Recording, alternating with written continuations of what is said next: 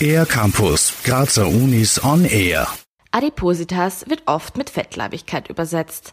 Dabei kommt es häufig zur Stigmatisierung und der Entwicklung von Vorurteilen, wie zum Beispiel, dass Menschen durch Faulheit oder mangelnde Selbstdisziplin bei der Ernährung übergewichtig werden. Tatsächlich ist Adipositas aber eine komplexe Erkrankung, die auch den Fettstoffwechsel betrifft. Ja, die Adipositas, der Name kommt vom Adipozyten, der Fettzelle.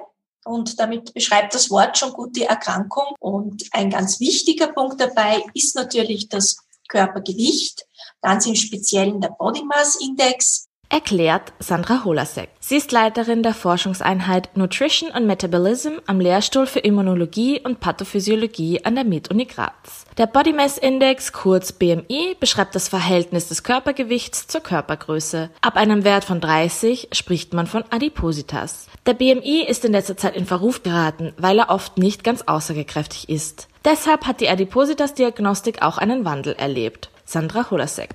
Man möchte die Adipositas als ganzheitliche chronische Erkrankung darstellen. Diese Definition schließt jetzt ganz massiv auch die Körperfettmasse ein, die Menge, aber auch die Verteilung, die Funktion der Fettzellen. Adipositas bringt viele Probleme mit sich, zum Beispiel Fehlhaltungen oder Überdehnungen der Gelenke. Auch die Herz-Kreislauf-Gesundheit kann unter der Erkrankung leiden.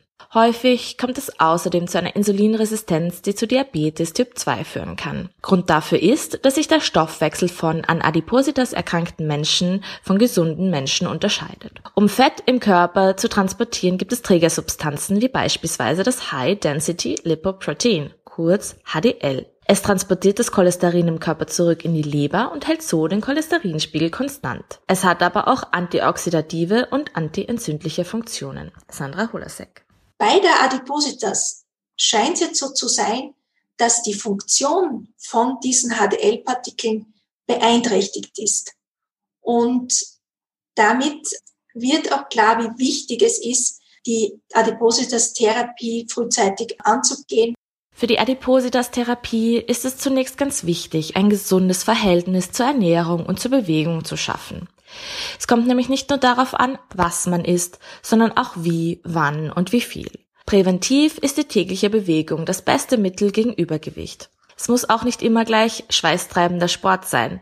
Schon ein flotter Spaziergang tut der Gesundheit gut. Für den R-Campus der Grazer Universitäten Bernadette Hitter. Mehr über die Grazer Universitäten auf ercampus-graz.at